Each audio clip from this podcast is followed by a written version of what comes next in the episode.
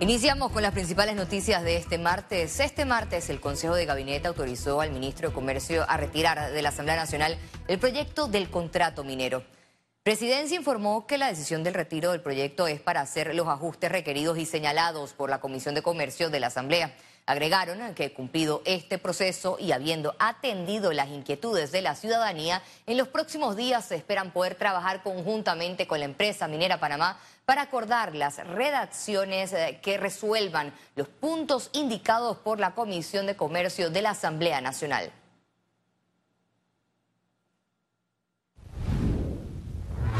La Comisión de Gobierno y Asuntos Constitucionales pospuso para este miércoles el primer debate del polémico proyecto que reforma el Código Electoral. El diputado del PRD, Ricardo Torres, proponente del proyecto de ley 1092, defendió la modificación al artículo 380 del Código Electoral que busca que los partidos políticos aliados en los circuitos plurinominales postulen hasta dos candidatos por residuo, cuando la norma vigente solo habla de uno fue a solicitud del partido panameñista y Cambio Democrático al Tribunal Electoral, en este caso a los magistrados del Tribunal Electoral, para que hicieran esto. Y fueron los magistrados quienes presentaron esto. Y les pongo un ejemplo. En un circuito como, el distrito de San Miguelito, que salen siete diputados, reparten 6 R en la discusión, la mayoría de diputados coincidió que el Tribunal Electoral debe dejar sin efecto el decreto que altera el número de residuos. La única opción que hay es que el Tribunal Electoral retire el decreto que interpreta el artículo 380 y se retire la iniciativa legislativa que hoy estamos discutiendo. Para mí, los decretos posteriores son los destiempos, porque si nos basamos en lo que dice el decretón de mayo del 2022 y lo que dice el Código Electoral, que es la ley de la República, todos debiéramos estar claros cuáles son las reglas del juego. El diputado Luis Ernesto Carles calificó el proyecto irresponsable porque afecta a las candidaturas de los independientes. En la reforma que pretenden hacer, que en los circuitos plurinominales los partidos políticos aliados solo podrán postular hasta dos candidatos comunes. O sea, dos residuos por partido. Dos residuos por partidos en alianza. Entiendan bien la semántica. Actualmente es un residuo por partido. En el primer debate, los tres magistrados del Tribunal Electoral se ausentaron. Félix Antonio Chávez, Econius. A juicio del abogado especialista en Derecho Electoral Javier Ordinola, la postulación de Marta Linares como compañera de fórmula presidencial de Ricardo Martinelli no viola la Constitución. Como abogado puedo decir que entiendo que la prohibición no, sería con ella, porque estamos hablando del pariente por cuarto grado de consanguinidad o segundo afinidad del presidente de la República. El señor Ricardo Martinelli no es presidente de la República, es un candidato a la presidencia de la República. Por consiguiente, yo particularmente siento que el numeral S no puede ser el sustento. La Comisión de Credenciales de la Asamblea Nacional aprobó la metodología para la revisión de las denuncias contra el presidente de la República y los magistrados de la Corte Suprema de Justicia. Lo que se acordó junto con los demás comisionados eh, de la Comisión de Credenciales es que vamos a empezar a ver los casos en el orden que han llegado a la comisión y que vamos a ver cinco casos semanalmente, eh, todos los martes a las 8 a.m. en la Asamblea Nacional. El mandatario Laurentino Cortizo viajó este martes a Costa Rica para participar en la inauguración de la Conferencia de Ministros de Agricultura de las Américas 2023. En dicho evento se le entregará un reconocimiento al titular del Ejecutivo por su valiosa contribución a la seguridad alimentaria y la agricultura sostenible regional. Entre las autoridades que los acompañan es el, el ministro de Desarrollo Augusto Valderrama, y Luis Carlos Cabezas, embajador de Panamá en Costa Rica.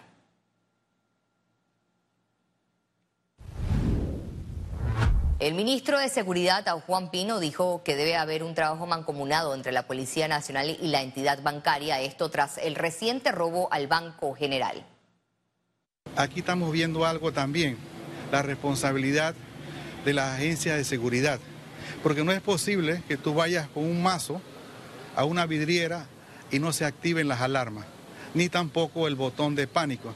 Entonces, si no hay un trabajo en conjunto entre las entidades bancarias y la policía, donde, porque esto debe ser mancomunado. Para poder accionar, tú tienes que avisarme.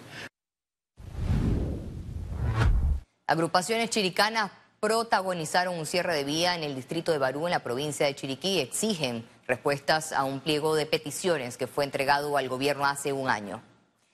Los manifestantes cerraron la vía desde las 7 de la mañana con tractores y aún se mantienen apostados en la vía principal hasta que se les brinde una respuesta por parte de las autoridades.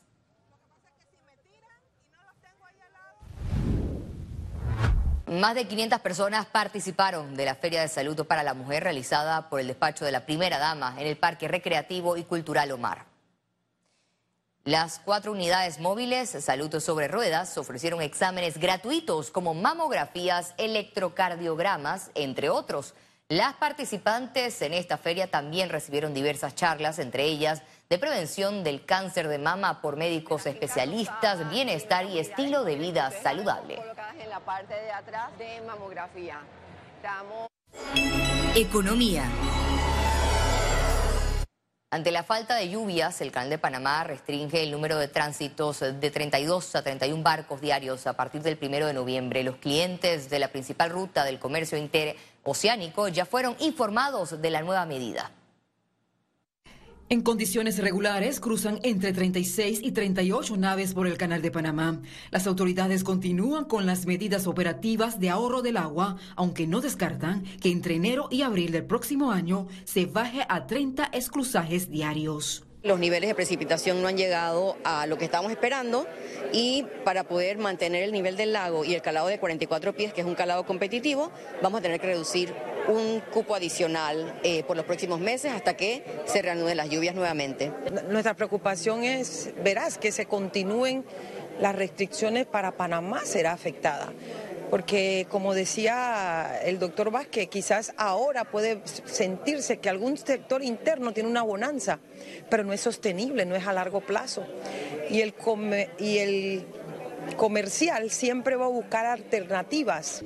El administrador del Canal de Panamá, Ricardo Vázquez, señaló que con el actual presupuesto de la vía acuática también se redujo el aporte al gobierno central en aproximadamente 75 millones de dólares. La perspectiva no es positiva. Eh, es, probable que los barcos, la cantidad de tránsito disminuyan aún más y que la carga también disminuya. ¿Por qué? Porque también estamos en el efecto pospandemia, donde hay muchas economías afectadas. Esas economías de América Latina que menos consumen nos restringen la carga por Panamá, porque Panamá mueve carga de toda la América Latina. Estas declaraciones se dieron durante el desayuno gremial El agua es nuestro futuro, organizado por la Cámara Marítima de Panamá. Enfocados en los temas personas, planeta y prosperidad, se realizó el lanzamiento oficial de la Semana de la Responsabilidad Social Empresarial en Panamá, organizada por Sumarse 2023 junto a los líderes de las empresas más importantes del país. El evento de sostenibilidad promueve el intercambio de conocimiento entre el sector privado y los actores de la sociedad que buscan construir un país justo, equitativo y resiliente desde una dimensión económica, social y ambiental. La realidad es que el mundo ha cambiado, es cada vez más importante eh, tener en cuenta las tendencias, los cambios y sobre todo eh, entender que la crisis climática, la desigualdad, la situación de pobreza en, los países eh, aqueja ya no solamente a nivel regional, sino por supuesto tiene un vínculo directo con Panamá. Son retos importantes a nivel de país, a nivel de planeta, a nivel de personas. Creo que que venir acá y compartir en este foro con todas las empresas panameñas que se sienten responsables de tener que ir ajustándose para hacer un mejor país, eh, sin duda es importante para nosotros. El presidente de la República, Laurentino Cortizo, autorizó este martes la extensión del vale digital hasta el mes de octubre.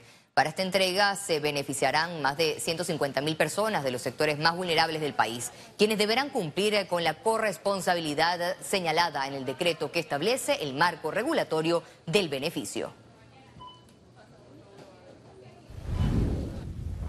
El Sindicato de Industriales de Panamá realizó la toma de posesión de su nueva junta directiva para el periodo 2023-2024 que será presidida por Raúl Montenegro Vallarino. Durante la ceremonia de juramentación se contó con la presencia de ministros de Estado, representantes de las empresas agremiadas, gremios e invitados especiales. Entre los retos que tenemos, primeramente es eh, afianzar junto al gobierno nacional la modernización de la ley 76, junto al BID, al CAF y a la academia, el mejorar la capacitación de todo lo que, todos los colaboradores de la industria nacional. Eh, lo que queremos es poder competir y o seguir compitiendo, valga la redundancia, con empresas de primer mundo. Al regreso, internacionales.